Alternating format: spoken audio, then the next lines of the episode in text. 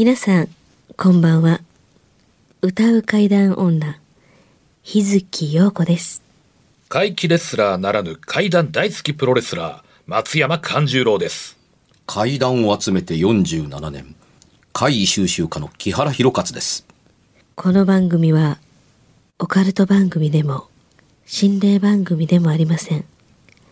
怪異収集家である作家の木原博勝さんが、実際に直接取材した実話怪談を語ります。日本で唯一の怪談専門ラジオ番組です木原さんといえばあの今や伝説の実話怪談本、新耳袋シリーズの作者でもおなじみですよね。他にも、うずしお怪談やつくも怪談といったヒットシリーズも出版されてますよね。その木原さんによるこの世のものではない話、もののけの話、不可思議な話といった実話怪談を季節に関係なく毎週聞くことができるなんて、怪談マニアにとっては夢のような話ですよね。夢どころか悪夢よりも素晴らしいことですよ。それでは、あなたが最後まで無事にお聞きできることを祈ってます。怖い水曜日、存分に味わってください。本日は7月の20日ですね。20日、はい。そして収録している今日は？7月6日ですね。7月6日、えー新収録の1回目になるんですけれども、えはい。えーサプライズな話から。お、何ですか？え今夜ですよ。ええ。今夜。今夜、はい。えー収録しているあ7月の6日の今夜、はい。えー前回の収録の2回目と3回目にあった、花粉がビカビカ光る。ああ、あったあった。ありましたね。はい。大事件。あ、びっくりしましたよね。びっくり、はい。あの放送関係の知り合いの人間にこの話をしたら「うそやそんなことないって」ってに。30年間ラジオ局で働いたけれども、ええ。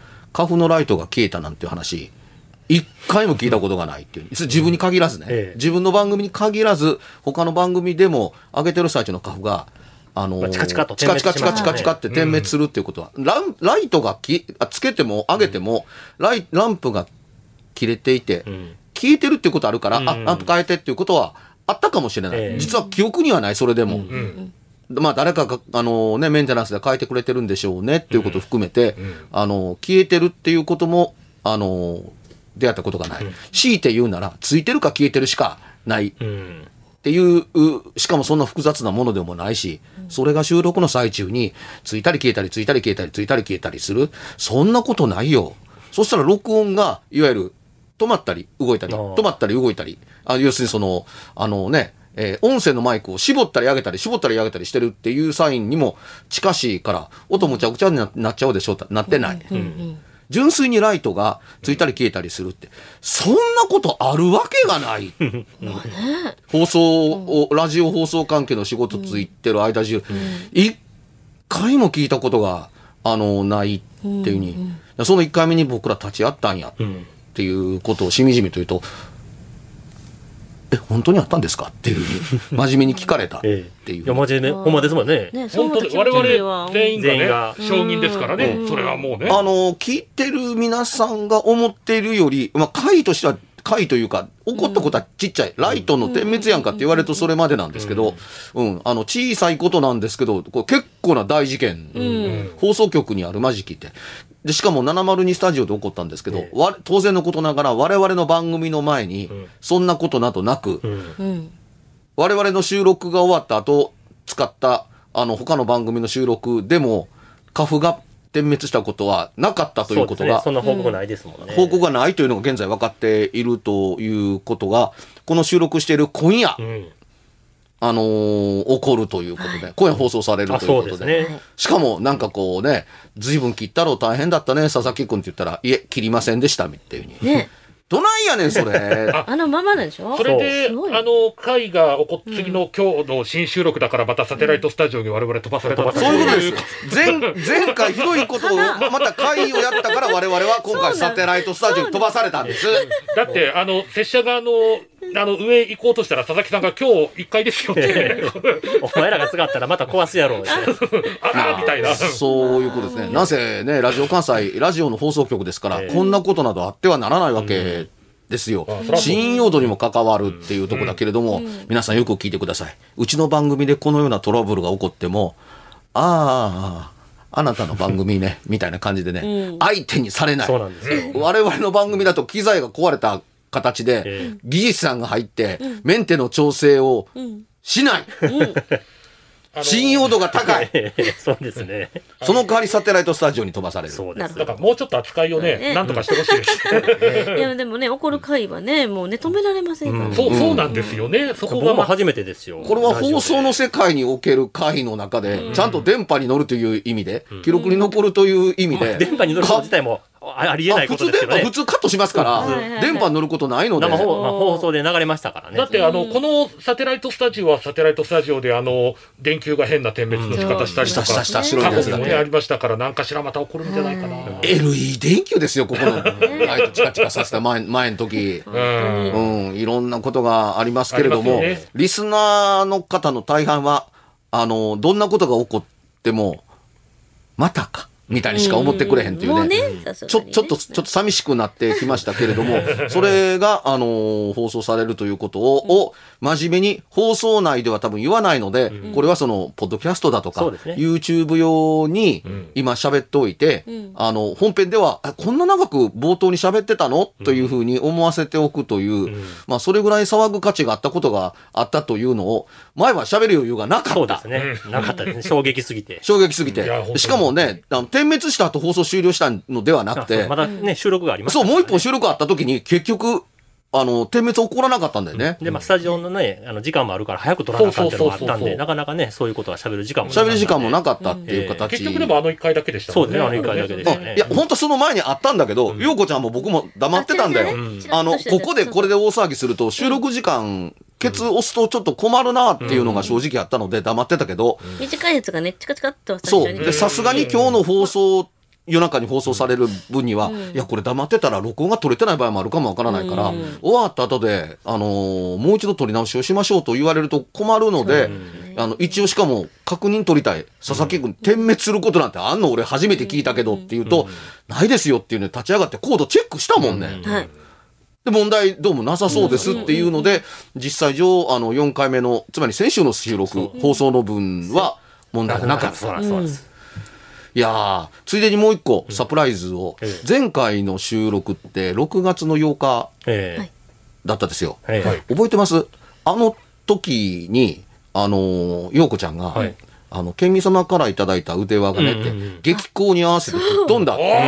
そう。別に引っ張って外そうとしてないのに突然ぶっ飛んだんですよね。テーブルの上に手は置いてたってえいうだけで、あのー砕け散ったというか、その、パーンとひ、広がるように散ったっていうのかな。バラバラ。バラバラーっと散って、周りにいた人たちに手伝ってもらったっていう話、ね。まあ、うんしたじゃないですか。え実はね、あの翌日、6月の9日えは、あのーその数字の形に合わせて、マガ玉の日と呼ばれてる日なんですよ。で、陽子ちゃんのこのことがあったから、あの、マガ玉の日なんだってっていうので、自分のマガ玉の、ケミさんの腕輪の、の、のマガ玉の部分の写真だけ上げて、マガ玉の日なんですって、っていうことをあげたら、ええ。今までこんなこと一回もなかったのにだよ。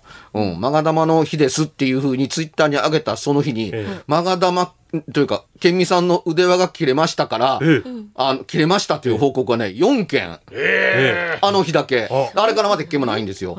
で、さすがうちのユーザーだけがあって、新耳のトークライブで予備を買っていたので、問題ありませんでしたっていうので、あの、発送お願いしますっていうふうに言われて対応したのは、一件だけでした。あー。で呼び水が陽子ちゃんのね、あれかなと思ったりするんです。今まで言ったことないのに、その翌日そのままなだれ込むように、あの、マガ玉の日で。いや、ー。陽子ちゃん合わせると5件。はい。はい、何？僕も切れました。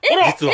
これ、ちょっと言おうと思ってたんですけど、この回ではまあ、置いとこうかな思ってたんですけど、ちょうど今その話が出たんで、はい。僕も6月29日に切れました。これだから、新しいバックアップで買ってたやつです。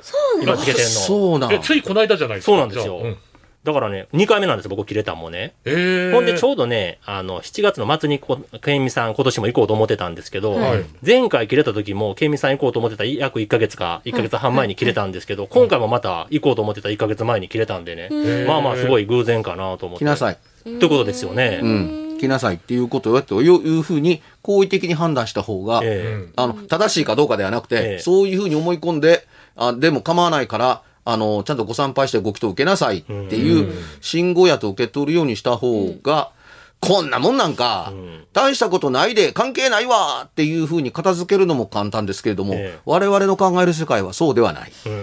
そうなん。ここれを何かの,、あの予兆と捉えておいた方が良いのではないかっていう考え方を、あの比較的持つような番組だったりするんですけど、佐々木くんまでか。そうなんですよ。そういうこと、まさにあの収録の後っていうこと、あの収録の後切れたんですよ。で、前回も脱衣所でお風呂入るときに外そうとしてバッチリ切れたんですけど、今回もまあ脱衣所同じ場所で切れちゃって、へえ。じゃあこれで、陽子ちゃん入れて、え都合6件か7件来たのかな。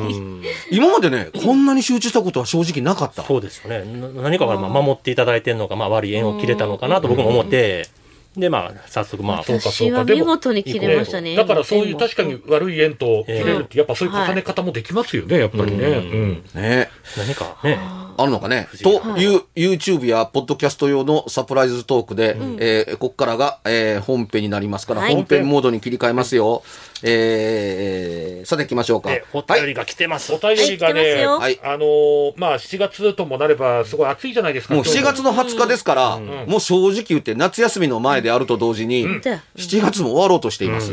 そんなね、夏の暑さに負けないぐらいの熱いお便りがね、届いてるんですよ。以前のね、放送で、その会談、まあ、会議とは何かみたいなテーマではい。お話ししたと思うんですけれども、はい。その時に皆さんの例えば意見とかね、そう。まあ、感想とかもたまにはくださいよ、体験談以外にもっていうことを言ったと思うんですけど、あはいうんうん。早速その反応が来たんですよ。えー反応してくれたのがですね、あの、山形県の大輔さん。おあ大輔。あの、ドドローンじゃない方の大輔さんね。はい。はいえーラジオの感想、会議に関する見方を送ってほしいとのことでしたので、私の考えを送らせてもらいます。いやーちょっと待ってね。この番組ではね、んご意見、ご希望、ご感想を募集するというアナウンスを流したことがほとんどない番組なんですよ。それを珍しく思い出したかのように、よかったらご意見、あの、お寄せいただけませんかと佐々木くんが言うたら、はいもう来たの。はい、すいませんでした。どうぞ。はい。木原さんの考え方と同じですが、佐々木ディレクターのなぜ霊は人の形については、私は単に人でなければ他人を怖がらせることができない、不安を抱かせることができないからではないかと思っています。我が家で撮れた画像を送付しますが、虫や丸いものでは聞いた人は怖がりません。怖がらせることで単純にお守り、数珠が売れます。怪談師が話すライブに人が来ます。怪談に人の会議が必要なのは結局はお金につながるのだと私は思います。実際に怪談師と呼ばれる人と話をしたこともありますが、彼らに私の体験を話すと聞かれることが、その場所に過去何があったか、誰かが死んだりしてはいないか、何か曰くを探して送付することで、話を怖くしたい気持ちが伝わってきました。怪談ライブに行くと、暗い照明に音もあり、一体何で怖がらせたいのだろうと思います。木原さんは違います。はい。それが起きた時の状況は不自然ではなかったか、見た、聞いたものはどんなものだったか、など、怪体験談そのそのものを詳しく聞き出し、考察し、推理し、本当にあったのかどうかを丁寧に確認します。うん。その上で語るのです。もちろん。怖くないわけがないのです。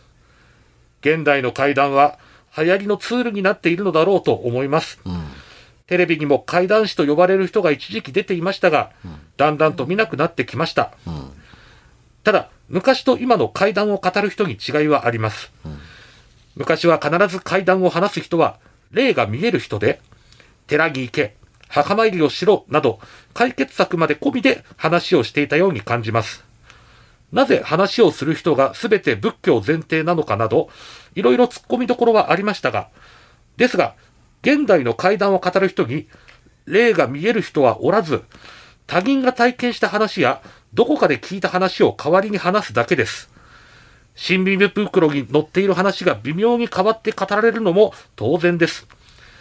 自分で確認、検証を行っていないのですから、話に真剣味が足りないように思います。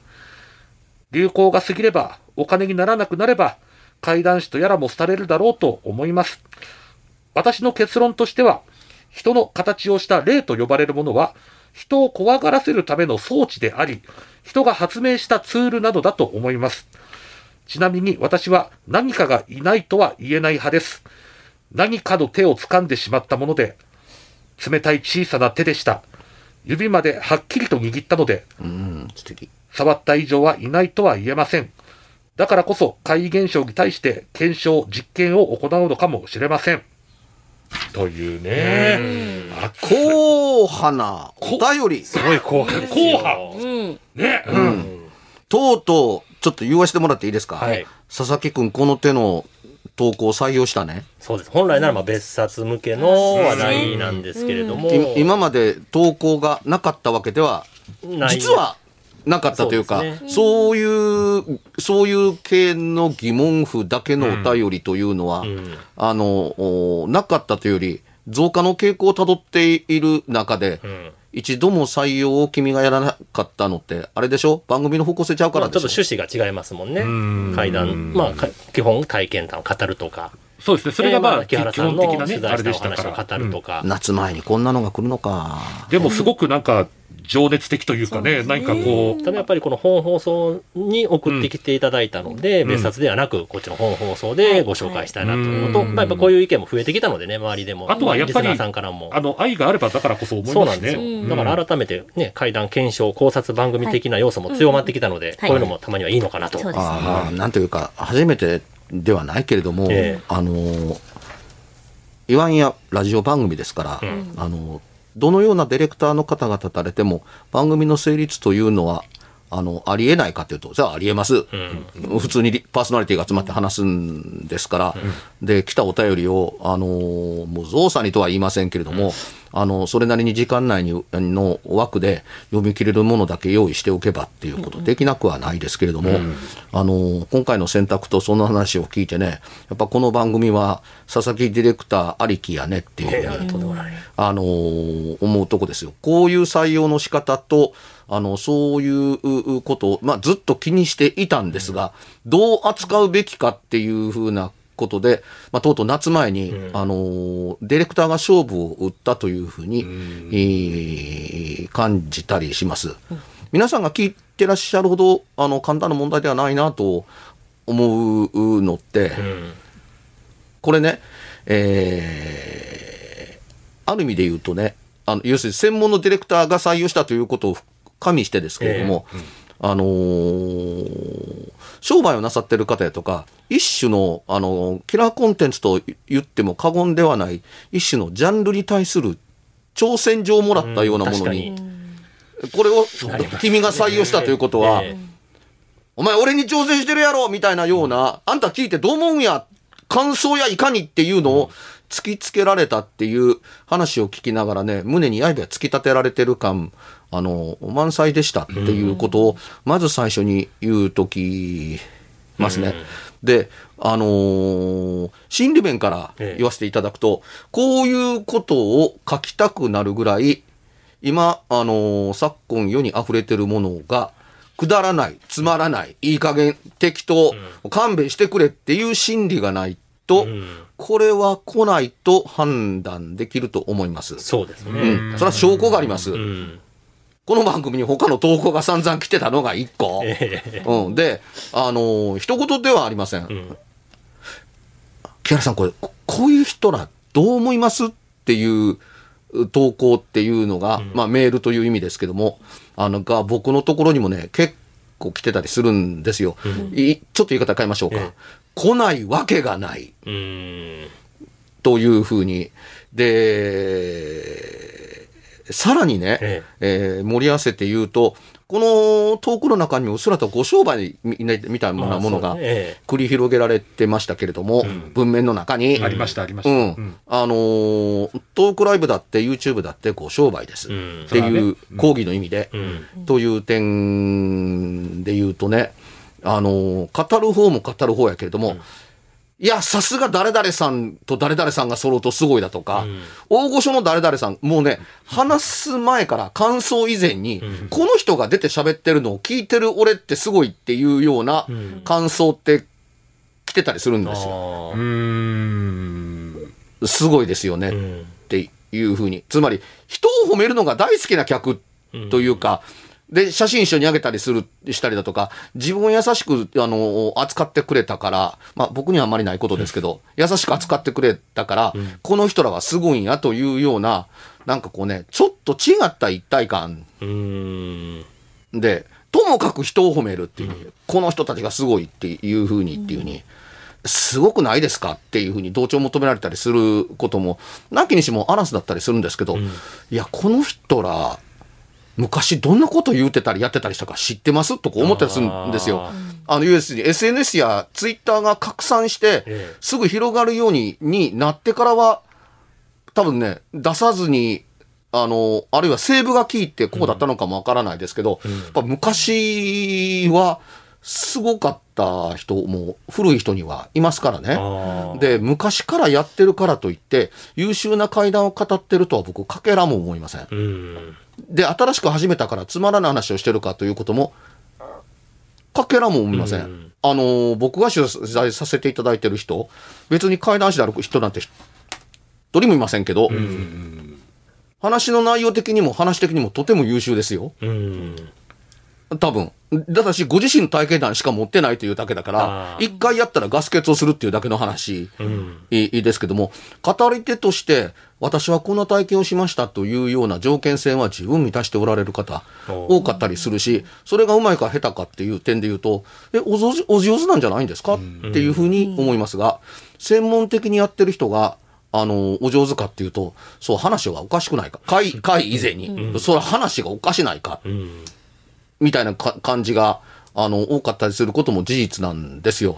物語性か何かに対して、無頓着でここまで来られたんからではないかと思うんです。まあ、変な話ですけど、あのーちゃんと本とか映画とか見てないに違いますっていう。まあ、肩書きが先行してしまったりとか、うんやっぱそういう感じなんですかね。うん、あの、おね、見てきてますよとか読んでますよっていう人っていくらでもいたりするんですけど、でも、そうじゃないんです。僕の言いたいことって。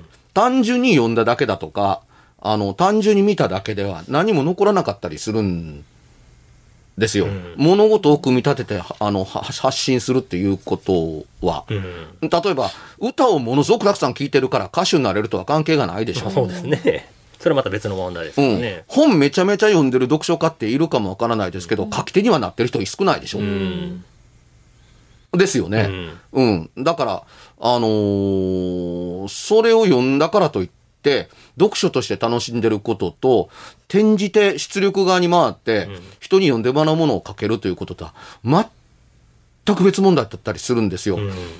僕ね、会談ってよっぽど単純に簡単にできるもんやというふうに認知されたんだな。安易に考えてるんですね。誰でもできるわ、みたいな。まあね、例えば新耳が出たおかげで何ができるか、んどんな成果ができたかって言ったら、こんな短くて階段として認められて本が出せるんやったら、俺作家デビューできるやんかっていうんで、それで作家デビューした人、たくさんいます。ー出版社があんまり持ち込む多いから、もう実は階段っていうあの看板でぶら下げて、そのままストレートに来る持ち込みはお断りっていうことが あった。そんなに。えでもその木原さんに教えをこう人とかってのはいないんですか？そういうあね。意味でね。例えば階段やりたいって言うんやったら、普通やったらね、そうそう。実際に先それ駆者ですから。に影響されるとか、おかしくないと思いますよ。階段を語るにしろ、書くにしろ、階段というもの自体に対する、なリスペクトとかもあるやろうし、まあ、なんかで弟子入りというか、うん。じゃなんかね、なんかおかしくないと思いますけどね、うん。いてもね。今軽く、さるっと言うたな。はい。え、なもう一回言うてくれる？流れとしてはそういう流れはあってもおかしくないと思いますよ。その木原さんに教えをこう階段とは何ですかとか、階段ってどうしたらいいんですかとか、取材方法でどうしたらいいんですかとか、うん。その上で自分もじゃあやってみます、みたいなね。ね、ですよね。まあ、はっきり言うときましょうか。はい。この木ですから。ええあのーラジオで喋ってるんですから、まあ、公式に言うたということになりますよね。ええセンシティブな話やとは思うんですけども、僕に階段を教えてくださいと言って、訪ねてきた、はい門を叩いたという人、一人もいません。あーあらあら。なんかすごく意外な感じがするんですね。はい。いや、あのーそうなんですか。階段も怖いかもわからないけど、こいつも怖いっていうふうに思うところでしょうね。別に来てほしくて言ってるわけではもちろん全然ないんですけど、うんただね、あの、もう50年も前ですから、もう孫引きの劣化コピーになってえーますけれども、みんなが当たり前のように先輩が話してえーいたという、その先輩が、そのさらに先輩が、うん。あのー浴びた洗礼によって、常識化して当たり前だと思っている考え方というのの、ほとんどは、あのー中岡俊也さんという人が、うんあの、NHK の番組の、あのーね、えーダークナイトミステリーでも取り上げられたりしましたけども、もうこの人が作り上げたと言っても過言ではないと思います。うんつまり、70年代前よりも、あの、前、前には、昔には、遡れない。うん。いわゆる、あの、あの人はまあね、えー階段的に言うと、ライターの人ですから、うんそうですうん。ね、本を書くために、あのー編み出した言葉や、あの、本を都合よくすんなりと進めるために作り出した、うん。あの、考え方で、あのー本が広まった、で、そういう本を読むことが勉強だっていう話になって、その系系統の本ばっかりをたくさん読んでたりするとどうなるかというと、知識としてはそっからもらって知ってるけれども、ほんまかどうかは、もはやそれはほんまと思って取り込んでるわけだから、次の人に伝えるときに、もうこの、この考え方は事実ですというふうな形で、という言葉もつくこともなく、当たり前にいくわけ、えーですよね、というのが拡散した結果、あの、こんなにたくさんに広がって、あの、いくわけですよ。あの、霊能者ってうさくさい言葉じゃないですか。ねねえ。そうですね。ねあの守護霊とかってどうなの、っていうような、あの、形で疑われる時代が、あの昔にも到来しました。そこへ江原さんが登場して、うん。あの霊能者と言わずに、あのスピリチュアリストというようになった。はいで、霊の世界をスピリチュアルということになった。だから、スピリチュアルを名乗ってる人は、この人のお弟子さん筋に当たるはずだったりするはずなんですけど、もうこんなに長い間、時が経ってきたりすると、江原さんと何の関係があるんですか？うんっていう。これを言う人はね、莫大に僕を追ってます。要するに霊能者のことですよねっていうのは、霊能者とスピリチュアリストは違いますっていうふうに言うんですけど、いや、開祖の方がそう言ってはんねんから、言うてはったっていうふうに、霊能者ではやっぱり信じてもらえませんからっていうので、あのー聞いたことがちゃんと、あのあります。公式であるかどうかはこの際ともかく、あの、霊能者ではなくてスピリチュアリストとしてっていうふうに、だから守護霊のことをガーディアンスピリッツあっていう形で置き換えてうん英語に変えただけやんか、単ー純な。言ってることもやってることも一緒やんって思うんですけど。言う一緒やんっていう形でやったりするけども、この方が新しい。うんいや、ニューウェーブですね。あ新しい。で、聞いたことがない。うん。カタカナやから、ん。信頼性が高くなるっていう風な形になったりするっていう風に、あの、思われるのも思われなくても結構ですけれども、それまではなかったんですよ。一応は、うん。うん。で。ちなみに、日本で霊能者的な、あるいはまあ、あの、プロフェッショナルで占いをする的なものの看板をやってる人は、は、あのースピリチュアルとは、スピリチュアルってもっとジャンルのことを言っていて、えうん、あの、そういう仕事をする人のことは、サイキッカーと言います。超能力者。サイキッカー。っていう。で、あの、人の相談をを受けて、あのーまあ、日本でいうとこの霊視をするみたいな感じをやる人は、少なくてもカリフォルニア州では、あの、大学の心理学を専攻して博士号を持ってなかったらあかんかったりするわけですよ。それはね、しんそういうことを政府が認めてとか州が認めているというわけではなくて、その仕事の内容にはカウンセリングが含まれてるからですね。うん。そのカウンセリングの内容がたまたま霊的にに触れてると思うかもわからないけど、その質問と回答する位置関係、あの、目の前同士の位置関係から言う言うと、あの、カウンセリングのライセンスを持ってなかった、まあ、やったらいかんっていうふうに、じゃあみんな持ってるんですかって言ったら、持ってるわけないやん、そんなもん。ちゃんとやってる人なんて、あの、ごく一握りで、街中にいる人いいっぱいいるわけですよ。えでもお客さんの方から、あの、博士号持ってますか？っていうふうに聞く人っているかっていないじゃないですか。かといって、それが本物である、相手が本物であるかどうかなんても、というのも、あの、ユーザー的に気にする人もいなかったりするわけうんです。ね。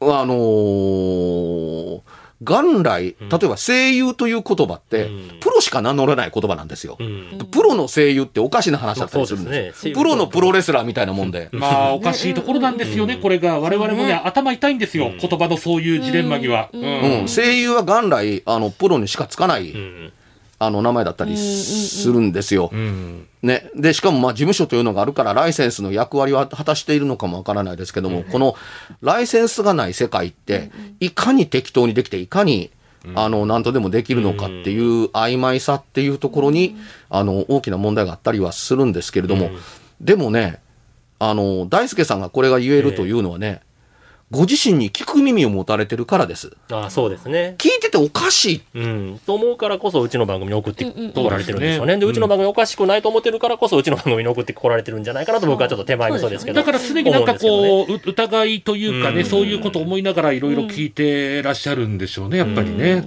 うんだからこういう、こう文章が出来上がったというか、ね、書いてくれたこの話おかしくないですかっていう風な考え方を持ってるという語り手、いわゆる出力者、どれだけいるんだろうなと思うんですよ。えで、別にノブサガって言ってるわけではないですけれども、僕が宮崎駿を例えば目指したの、の、の一個に、学ぶんやったら一流から学びたい。ああ、そうですね。まあ、それはね、うんそうですよあのね。プロから学ぶんやったら、プロ中のプロから学びたい。ね怒られるんやったら、っていうふうに。んで、な、できることだったら一番なるべく厳しい環境で覚えたいっていうふうに飛び込んだ世界は、あのー嘘ではないです、で、それに入られへんかったら、親に2年間だけ自由にさせてくれって。ね、2年間出して、かつりも、立ってかすりもせえへんかったら帰るからっていう覚悟を持って出ていった、あですよ。で、えー、優秀な俳優を目指すうん。人、舞台を目指す人って、優秀な演出家、優秀な脚本家、優秀な、だと思うような、いわゆるそれぞれのにおいて、自分がとてもリスペクトしている人、皆さんの先輩方の舞台を見て育ってきます。うんそうですね。うん。私俳優やけれどもリスペクトしてる人なんかおらへんし、誰々の俳優、あ誰々さんの舞台見たことがないって、ようそれで舞台目指すなっていう世界があると思うんですよ。でもね、一時期ありましたけれどもね、リスペクトのナンバーワンはずっと某怪談芸能タレントだったりしたんですけども、あれをそんなにリスペクトしてるんやったら、もっと早口で、もっとわけのわからない、あの、お擬音満載で。擬音満載で、どんな話やったかはよくわからへんままで終わ終わって、煙に巻く話ばっかりが増えてなきゃおかしいですけど、そうね。はならないでしょ、ん。ならないのは、真似ができないからでは多分ないと思うんです。えいや、自然におかしいと思ってるから ですよ。で、尊敬をしているのはええ、テレビに出てて階段語っててすごくないか。有名やからと。で、そう、すごく有名やから、全国でキャラバンやってるからすごいんやないかっていうね、でもこれ言い方変えてみたら、テレビで普通のコメンテーターができたら、別に全国にん、そんなキャラバン連ねてやらんでも構わへんし、演技や舞台がちゃんとできたら、そんなことやらんでもできた、別にやらんかったらええんちゃうのって。他で仕事がないから、そういう仕事を自分で作って、あのー自分だけで全国を回るっていうことを、をやったからこうなってるのであってっていうとこだから、すごいからそうなったっていうのは結果論でそう見えるからもわからないけど、他ができたら別にそんなことする必要性もなかったわけだからっていう考え方、一加減あるじゃないうん。ですか。だからね、あの、こういうことをみんなで、えーえーみんな総合して言うとね、あの、なるべく自分だけの得意なことを広げるだけ広げて、中身ではなくて、広げるだけ広げて、宣伝、告知、知名度っていうのを、を上げるだけ上げて、数取ったらもん勝ちやろ、みたいなような世界の方に引きずり込んでるような感じで、話が面白いとか優秀だとかなんとか、これどっかで聞いたことあるんですけど、そんなことお前、俺が数字行さん集めてる前に何の関係があんのと言わんばかりの空気、うーん。え空気ですよ。んうん。だから、古くからやってる俺にはこんな数字がけえへんのに、新しくやったあっちにはあんな数字が来るだとかっていうような話を耳にしなくはなかったりするんですけども、階段はどこにあるんですかって。えそう、私に聞いてますっていう、ねえ僕は階段の質が良ければ、面白ければっていうとおかしいですけども、いい話をやってればいいんじゃないんですか、うん。お客さんと共有できることか何かに何か不満でもあるんですか？っていうね。要するにその、少ない客って数だよね？っていうに、多い客って、あの、優秀だよね？っていうのって、え、僕全然関係ないと思うんですけど、っていうふうに、あの、なると思うんですよ。そうですよね。テレビに出るためにやってんのかとかね、その有名になるとか知名度上げるためにやってんのかとか、そうじゃない。まあだからやっぱり一種その会談もそうですし、我々もほら、はい人前に立つ仕事じゃないですか。そうですね通ずるところあるかもしれないですね、やっぱり、うん。うん。いやだからねうん。あの、佐々木君の質問の中にあるという、木原さんのところにお尻を来わないんですか？っていうと、来ない。っていう話はええしたじゃないですか。ええ会談について、ええこの考え方についてどう思いますかっていうのって来るんですか？って来ないですって話したじゃないですか。ええでもね、なぜ数字が集まらないかという相談は来るんですよ。あええうん。そうなんですか。うん、相談も来るし。木原さんもっと数字が取れる人なのに、えよ例えばなんでプに来ないんですかとか、うんうんね、なんでも、んんなんでもっとバリバリと、あの、なんかこう、テンパった階段みたいなやつをね、ガンガンやったらいいんじゃない、ないんですか？っていうとこだけど、え、僕のこと知ってます？ってそう、それ、あなたに言ってることって、あの、まそれは恐怖話やとか、うん。怖い話だとか、あの、面白都市伝説、まあまあ、恐怖に触れてる面白い都市伝説であるということは含んでるかもわからないですけども、え、僕の目指している階段に1ミクロンも触れてない話をやって、んそれも数のために、うんあのー延々とやれっていうふうに、っていうふうに言うてるようなもんだったりするのをなぜやらないんですかが疑問なんですかっていう話なわけですね。うんでもね、これは等しく恐れるべきだと思うんですよ。え今どんだけ人気を稼いで、どんだけ人気絶頂なのかっていうのがあるのかもわかりません。うん。今はね、うん。今ですよ。うんうん。2年後もそうなんですかね。うん。5年後もそのポジションにいられますかねって。甚だ謎やと思うんですよ。今頑張ってる人らで昔からやってますっていう人だって、え、昔どうやったと思うのっていうね、なかったことになって、触れ、もう要するに世代が変わってしまってっうん。ていうのがあったりししますけれども、いや、ちょっとね、そんなに、あの、ひあの、あの、こうね、何もなかったかのごとく、昔からいるお客さんが、あのー中に入ってなくてよかっただけの話じゃないんですか？っていうふうに、なるほど。ちょっと意味ありげなこと言ってるかもわからないですけど、僕に聞いてくるなよって思うんですけどね、えよう、あんなこと綺麗事でよう言うわ、向くね。え、その辺のことじゃあ別冊でちょっと。そうですねこれ嫌ですよ、そんなこと。いやもうこういう流れになったからにはもう逃がしませんよね。ねどういうね、ことがあったのか含めて。え、やだよ。ダメダメダメ。もう一旦こうなったらもうダメ。これ以上はもう放送で言えないんで、あとはもう別冊で、ね。ねより詳しく聞きたいという方は、そう。ぜひ買ってください。え、これは、俺が怖がる番組と違うんでしょ？いやー、キャラさんにもたまには怖がってもらってもらいましょう怖がってもらいましょう。さあ、うん。告知いきましょう？告知、はい。はい。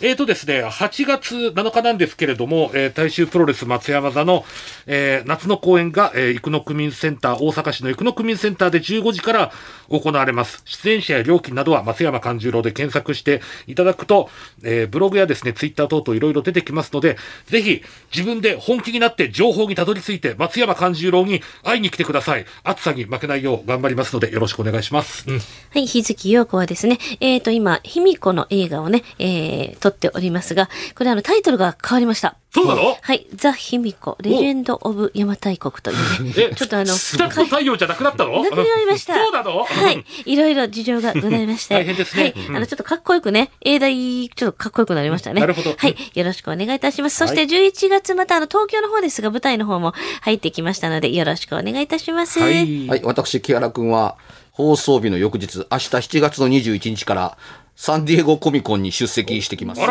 二度目のサンディエゴコミコンの登壇です。誠にこう、ありがたいことに。で、帰国して、えー7月の29日、ニコニコ生放送、九段茶暗殺計画、カッコ仮。多分ね、今回投稿いただいた大輔くんが映像解析のソフトを買ってえーね、あの、回を取ったものを分析するという回で、また動画てんこ盛りの話になると思うのでお、よろしくお願いします。番組では、別冊怪談ラジオを販売しております。